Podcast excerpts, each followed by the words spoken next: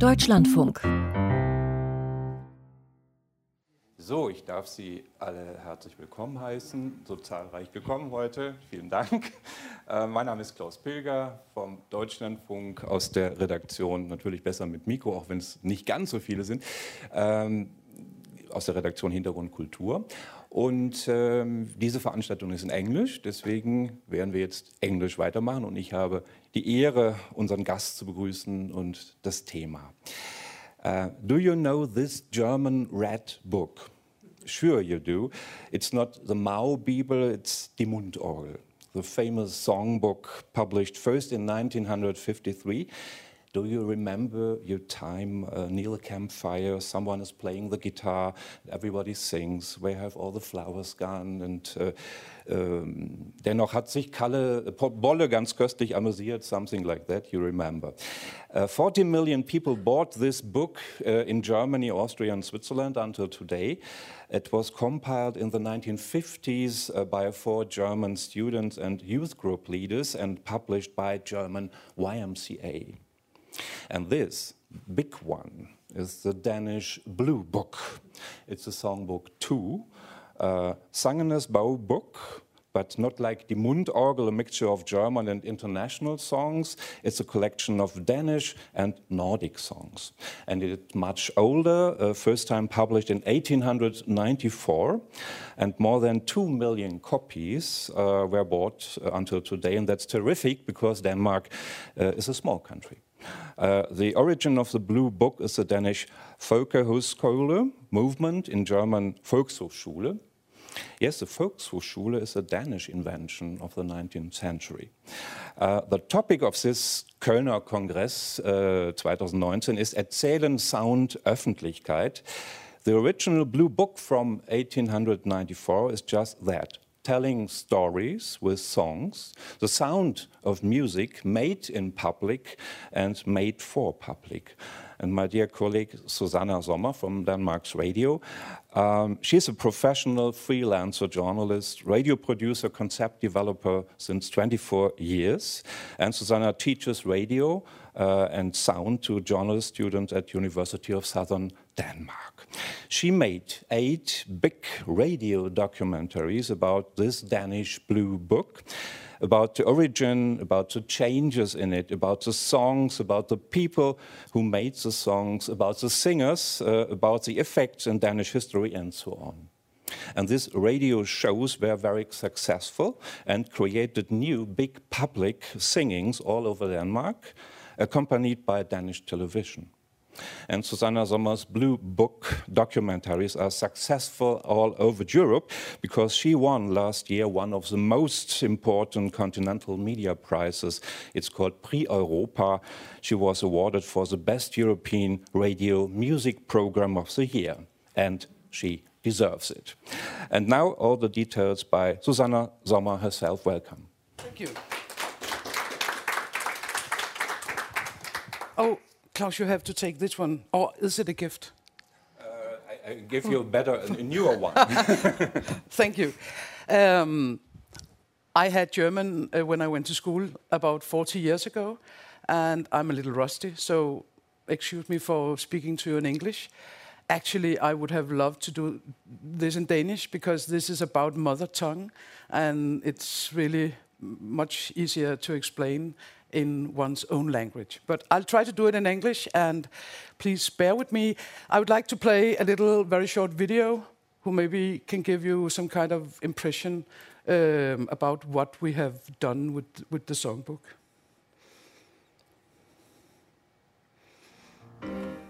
Exploring the history of a 124 year old tradition, a tradition of communal singing centered around a songbook and its collections of songs, whose lyrics tell the ever-evolving story of the Danes. H.C. Andersens tekst har altid været den samme, men tidens forskellige melodier har udtrykt helt forskellige følelser om det at være dansk. A songbook which with every edition and selection of songs mirrors the development of the Danish society and identity. Altså, det skal også stemme ind i tiden. Den er jo skrevet der omkring treårskrigen, hvor vi jo virkelig vinder. Ikke? Man skal næsten op og stå. Altså, når der er fandme ingen, der ikke skal vide det her, det er Danmark. Ikke så? Jeg synes, højskolesangene kan noget helt vildt magisk, som man ikke ja, kan kommunikere om i daglig tale, men man bare kan mærke det, fordi at man synger det. Det har jeg først opdaget på højskolen, og nu kan jeg slet ikke forestille mig, hvordan det er ikke at elske fællesang. A modern, surprising, and musical story, The Blue Book of Songs. Klaus showed you the new one. This is the um, the last edition of the songbook. Uh, this one is uh, Asta's songbook. She is the mother of Karen, who sits right there, and we did the series together. And Asta got it uh, when she turned 14, and you can see here her friends have written their names by songs that meant something special to them, and uh, she got it from her father, who got his songbook in the 20s. And this has been an integral thing in her life. Living in rural Denmark, they sang it in the community. They are singing in the community house uh, at parties when the children was going to sleep uh, on a bo long, boring winter night. And this songbook actually is Karen's daughter's. Uh, Asta's grand grandchild, she's 22, living in Copenhagen, and this songbook has names in it from her um, being at a folk high school.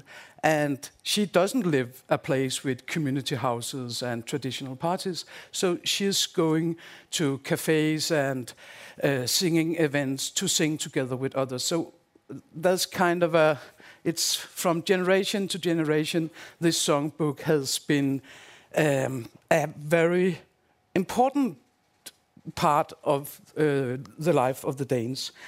And as uh, Klaus was saying, the radio series was a part of a very big um, project. Uh, there was three live events. It was a project to promote communal singing and the songbook. And there was big song events in three Danish cities. Hundreds of people came, sang together. Uh, a lot of very popular Danish musicians and bands came and uh, did their versions of some of the songs. Um, uh, DRK, the Danish National uh, Broadcasting Corporation's cultural channel, broadca broadcasted all 12 hours of this. And uh, on P2, the classical musical uh, music channel, uh, there was a four-hour live program, and our series was broadcasted the eight days uh, leading up to this event um, as kind of an upbeat to give background uh, to the songs and maybe also inspire people to go and sing together with others at this live event. But if you um, are going to understand this uh, thing about the Blue Book of Songs, I think I have to take you very quickly through 200 years of Danish history. Because uh, in Denmark, right now, we have about 70 uh, folk high schools. It's free schools without exams. You go for three or four months when you're young or at a summer course when you're older. And it's all started in the 1830s. We have the guru, uh, Niels Frederik Severin Grundtvig. He was is a very important part of Danish culture. He he wrote a lot of the um, most known uh, sounds, and he has influenced our school system in a way that is difficult to explain. With, um, and his goal was to create a kind of education that was built on the living word and not on the dead letter. So he wanted to educate people through poetry, uh, storytelling, and singing together. And, and he wanted to, to educate uh, the people from the rural Denmark, the sons and daughters of, of the farmers, so they could go, the boys in, in, the, in the winter and the girls in the summer, and learn how to be citizens, how to be human beings, and get kind of a self esteem that would um, make them able to create their own life. And there were a lot of uh, young people at this time, very crucial time in, uh, in, in, Den in, in, Denmark, in Den Danish history. Um, they took his thoughts and they started to make folk high schools over uh, all over Denmark. It started in um, 1844, the first one, and actually it was 50 years before the songbook came because you were singing. Uh, every uh, high school, uh, folk high school had it, its own tradition for, for singing their own special songs, uh, a lot of folk songs. And then in 18, 1840, 1894, uh, some people sat together and made a selection of songs um, and very important songs written with an educational purpose. Um, songs that should create community and new insight and awareness. And that tradition has um, been going on since that. New songs are uh, coming up, the history changes, the society changes, uh, new things is, are important, and then new songs are written. And right now we have the 18th edition of the songbook. Every time a new edition comes out, there's a song war. People have very strong feelings about the songs, and uh, when a song is taken out or a new one put in, uh, in I think the late 70s, they put uh, the Deserteur of uh, Boris Vian in the songbook, and there was a riot going on because all these political hippies sitting in on their couches smoking uh, hash shouldn't have songs in the songbook. So and and every time a song is going out of the songbook, there's the same feeling of despair and sorrow. So um, let's listen to some of the radio we made. Uh, we did this uh, series as a radiophonic road trip around Denmark uh, and tried to take the listeners uh, along our quest because this story has never been told.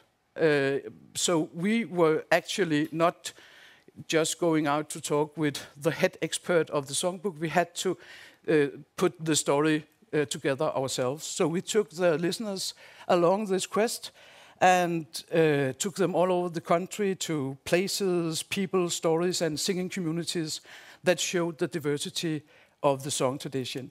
And I'm going to play to you um, the beginning of the second episode. Uh, it's a, an episode that explores the meaning of the melodies. Our road trip has taken me to Engelsholm Folk High School, uh, I'm going to interview the principal who have uh, a leading role in getting new musicians and poets to, uh, to write new songs. But first, I have to go from the bus to the folk high school. And this, the start music here uh, is the start of every episode. It's a very well-known and loved Danish song. It's the last verse, but sung. We have mixed it together from five different versions, uh, sung from the 40s to, uh, until today to uh, show that the song has very many disguises. And I have made um, a translation of this.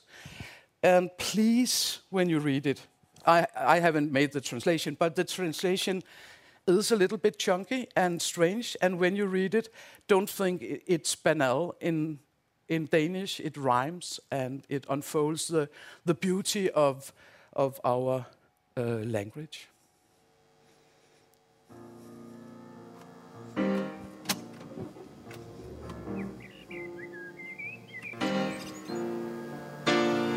Så syng da Danmark, glad hjertet tale. De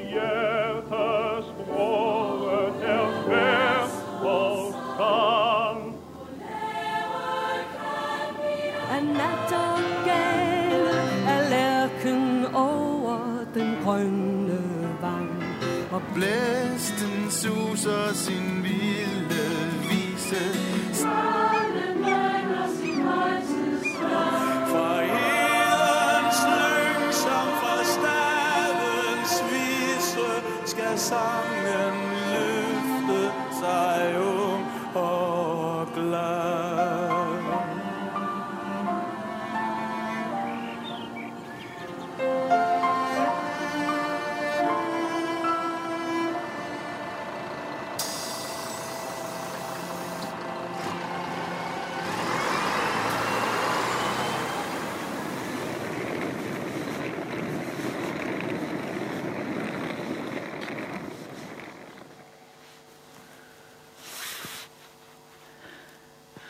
har simpelthen rav mørkt.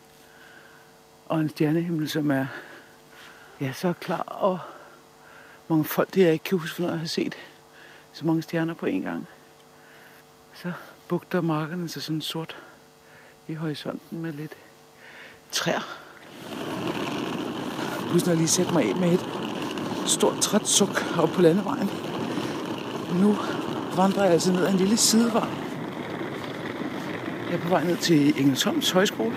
Den ligger 15 km uden for Vejle. Nu må jeg lige slukke det her optagelys, som gør mig fuldstændig blind.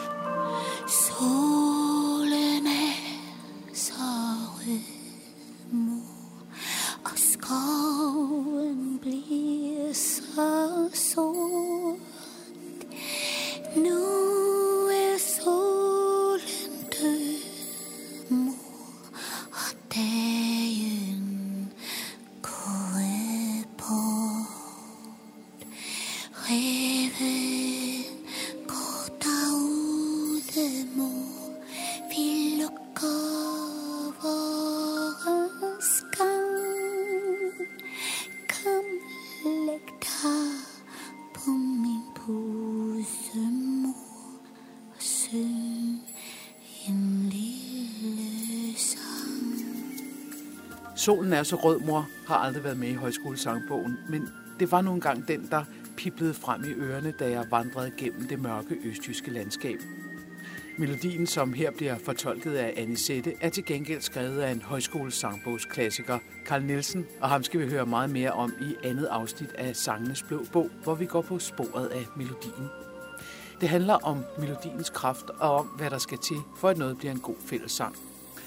I mørket kan jeg mærke, at vejen er begyndt at skrue nedad, og dernede ligger Engelsholm som et lille lyshav mellem de sorte marker og træer og under Mælkevejens klitren. Nu synger stjernerne, de synger mig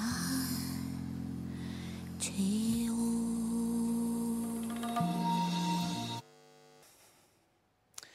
it's a strange things a, a strange thing with this songbook because on one hand there's a momentum right now for people singing together from the songbook.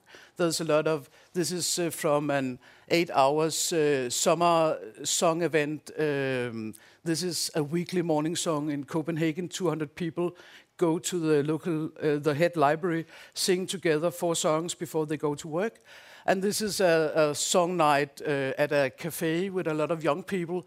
And so there's a lot of people loving the songs often people who have been uh, folk high school alumni and they take the love of the song and their understanding of the meaning of bo- both of the songs and the singing to- together. They take it back to their everyday life. And then there's a lot of people who haven't ever opened this book and they are not singing together they are listening to spotify.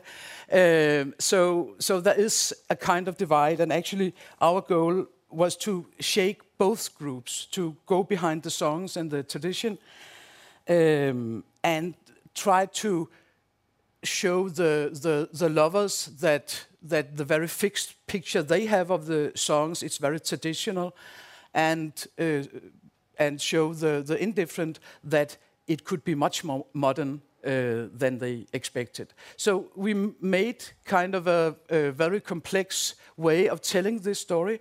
Uh, we had our uh, Karen's and mine, my road trip through Denmark, uh, and in every episode we mixed all these point of views or or views of of the song and the songbook. We had a lot of, uh, of course, society perspective. What have the, the songs meant for our history and the way our society has uh, has been created? Uh, a lot of historical perspective, but at the same time, we wanted to um, to present unexpected musical experiences to people, and we wanted to show and uh, get give people a feeling of, of these contemporary singing sing, singing communities to show that the songs are not just old dusty things uh, with no meaning today but that they can be a very integral thing in a modern life And then we wanted uh, to show the poetry. Uh, I tried to do that in the clip you just heard. Um, and uh, we wanted to take people out into the Danish landscape and out into um, not just presenting the story from um, from the radio house in Copenhagen, but show that this is a story about Denmark. And then we, of course, wanted to tell a lot of first-person st- stories to show how uh, the, the songs and singing um, what it can mean uh, to a life. So I'll just uh, play some uh, examples of what we did. Um, this is from the third episode, um, and it's uh, about the melodies. Often, when you talk about these songs, you only talk about uh, the text. Um, when you are going to talk, what does the song mean? You only talk about the text. But we wanted to make an episode about the melodies. and in the clip you're going to hear, it's uh, two uh, folk high, high school men, Erik Lindsø and uh, Jesper Morsbøl, who are telling about three melodies for the same text. It's a um, it's a H.C. Andersen uh, text about Denmark, and uh, the melody has changed over time to reflect the de- development in in, in Denmark. Uh, I'll just find the. It's here. Du danske friske strand Hvor oldtids kæmpe grave. Står mellem æblegård og humlehave Dig elsker jeg. Danmark mit fædre. Før vi bevæger os længere ud i det danske landskab og dets betydning for nationalfølelsen, så tager vi lige en lille melodisk rundtur sammen med højskolemændene Erik Lindsø og Jesper Mosbøl. De ser nemlig nærmere på sangen I Danmark er jeg født. Hos Andersens tekst har altid været den samme, men tidens forskellige melodier har udtrykt helt forskellige følelser om det at være dansk. Altså Henrik Rums.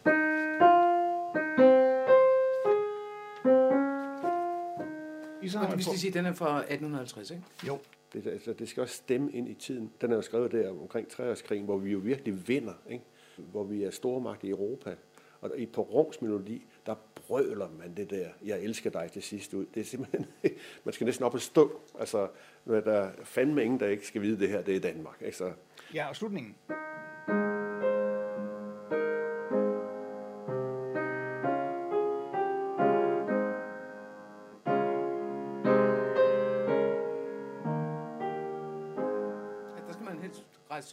Ja.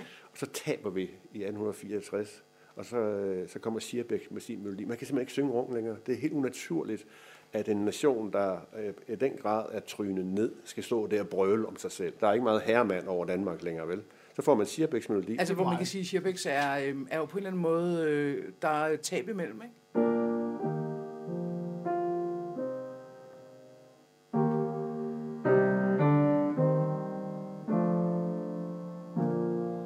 Det lige ved, at vi helt generer det, Ja. når vi skal fortælle om vores kærlighed til, til fædrelandet. Og det er sådan lidt bittersødt på en eller anden måde, ikke? Jo. Og sidenhen så er Sebastian kommet med en melodi, som vinder mere og mere indpas. Som ligesom sådan passer ind i sådan en individualiseret tid, hvor vi alle sammen ligesom... Vi behøver ikke at være i et stort fællesskab for at sige, at vi elsker dig i Danmark. Vi kan også godt gå sådan og sige det for os selv en gang imellem. Ikke? Det er også rigtig godt. Ikke? Det ændrer ikke ved, at H.C. Andersen skrev en tekst, som kan bruges til hver en tid. Men den skal stemmes. Den, øh, det er melodien, der stemmer den til tiden. Nå ja, så er der Sebastians... Så er der nemlig fra Sebastian, så kan man sige, 1995. han skriver jo sådan her til sidst.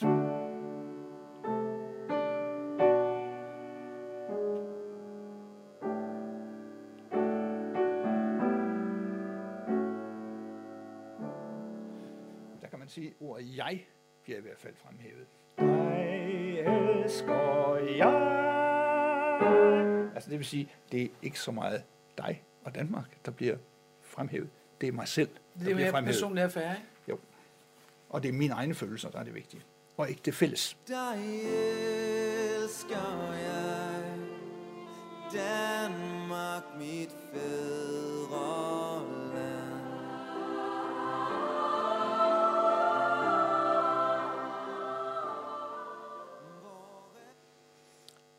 Time is running, so I'm just jumping a little bit.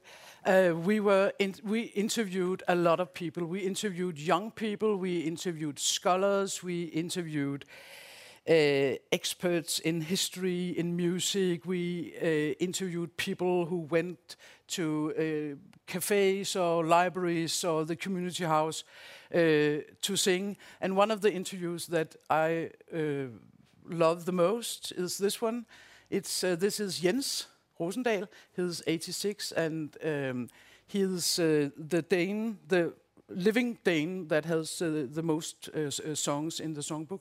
And he has written the hit of the songbook, the modern hit of the, of the songbook. It's called "You Came with All That Was You," and it's uh, a, a whole generation of young people knows and loves this song with all their heart. Uh, it's about, about falling crazy in love, but it's also the song Jens wrote when he, in his 50s, fell in love with a young man, came out, and left his marriage in the 90, 1980s.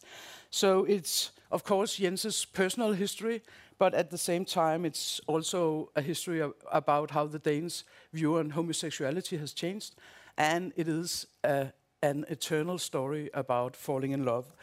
Uh, I visited Jens um, on the coast of uh, Jutland, and I, I think actually he was trying to. It was a Sunday morning, and he was trying to get me a little drunk. I think. Um, so meet Jens.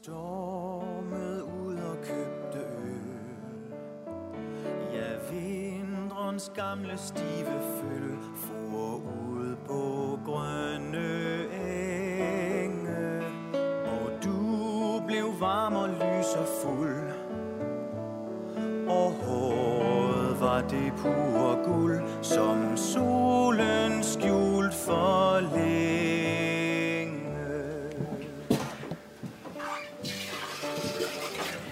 Susanne, hvis du godt kan lide et glas rødvin, så kan du bare... Så kan du tappe det der. den står simpelthen parat. Jamen, den står... Nej, den står der ikke altid, for den bliver jo tom. Men der Den står spænder, en. står der. I det lavloftede hus i Ballum med almueblå blomsterudsmykkede døre bliver fiskefiléerne fundet frem fra køleskabet. Nej, det er jo helt rigtigt, når nu man er kommet til Vestkysten. Nu er du der herovre. At der er fiskefilet. Og jeg får hederspladsen med udsigt ud over Vadehedets blågrå glatte flade. Jo, men det kunne da godt have betydning for, hvad du ville drikke måske også. Nå, altså kan det godt være, at jeg siger ja til den der øl alligevel. Ja, det gør du bare. Nå, det er godt. Nu sagde jeg tidligere, at dit største hit måske var den sang, der der, ja. hedder øh, Du kom med alt, hvad der var dig. Som jo også hedder Forelskelsessangen, og er skrevet til en mand, som du blev helt utrolig forelsket i. Du farer ud og køber øl. øhm, er der ligesom, når du ser på, hvordan du har skrevet sangen, er der et før og efter, ikke nødvendigvis den sang, men det at springe ud?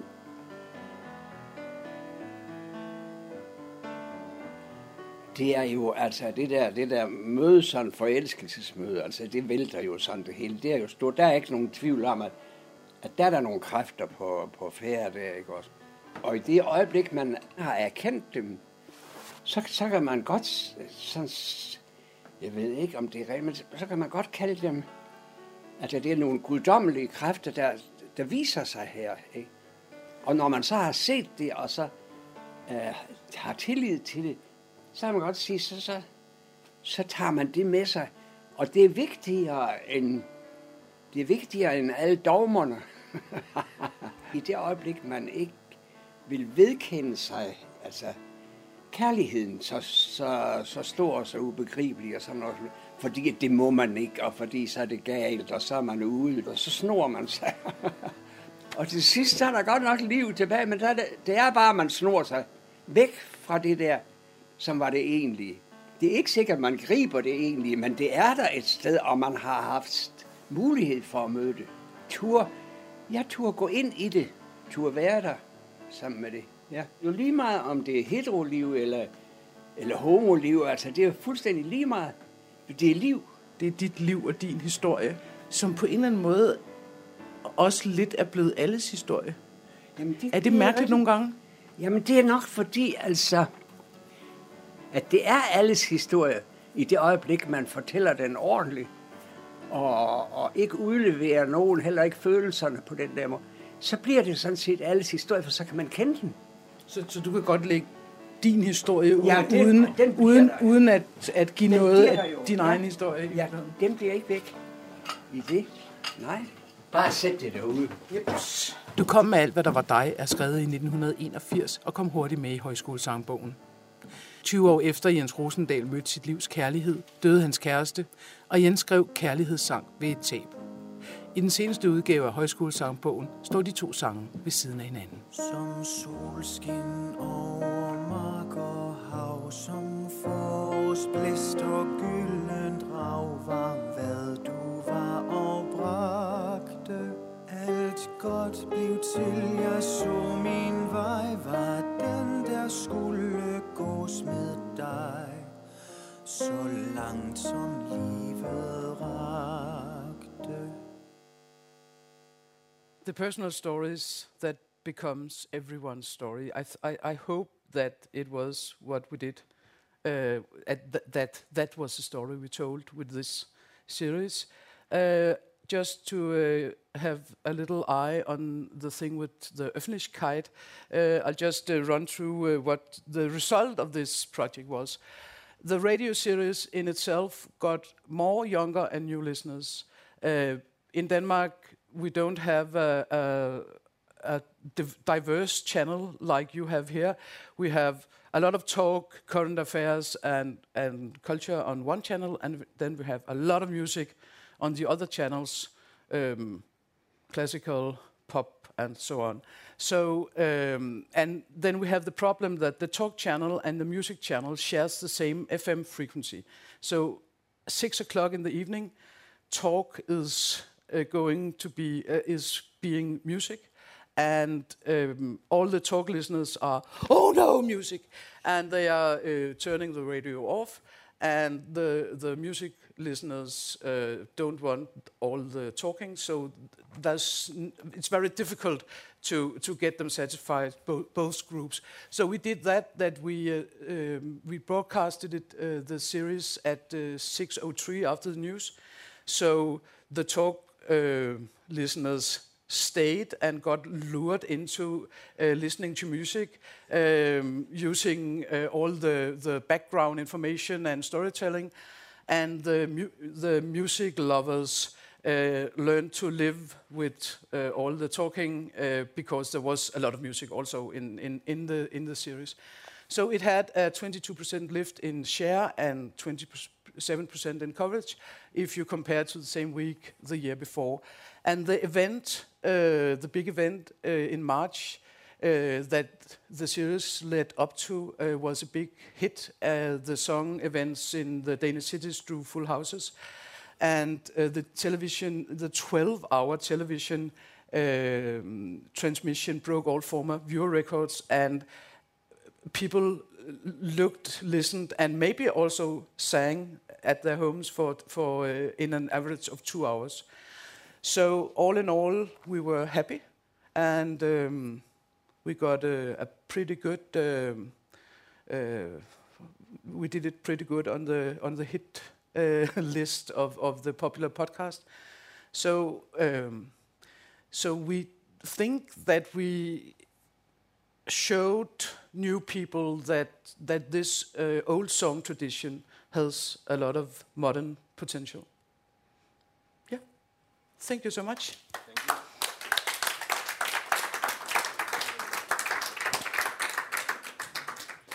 Thank you so much, Susanna.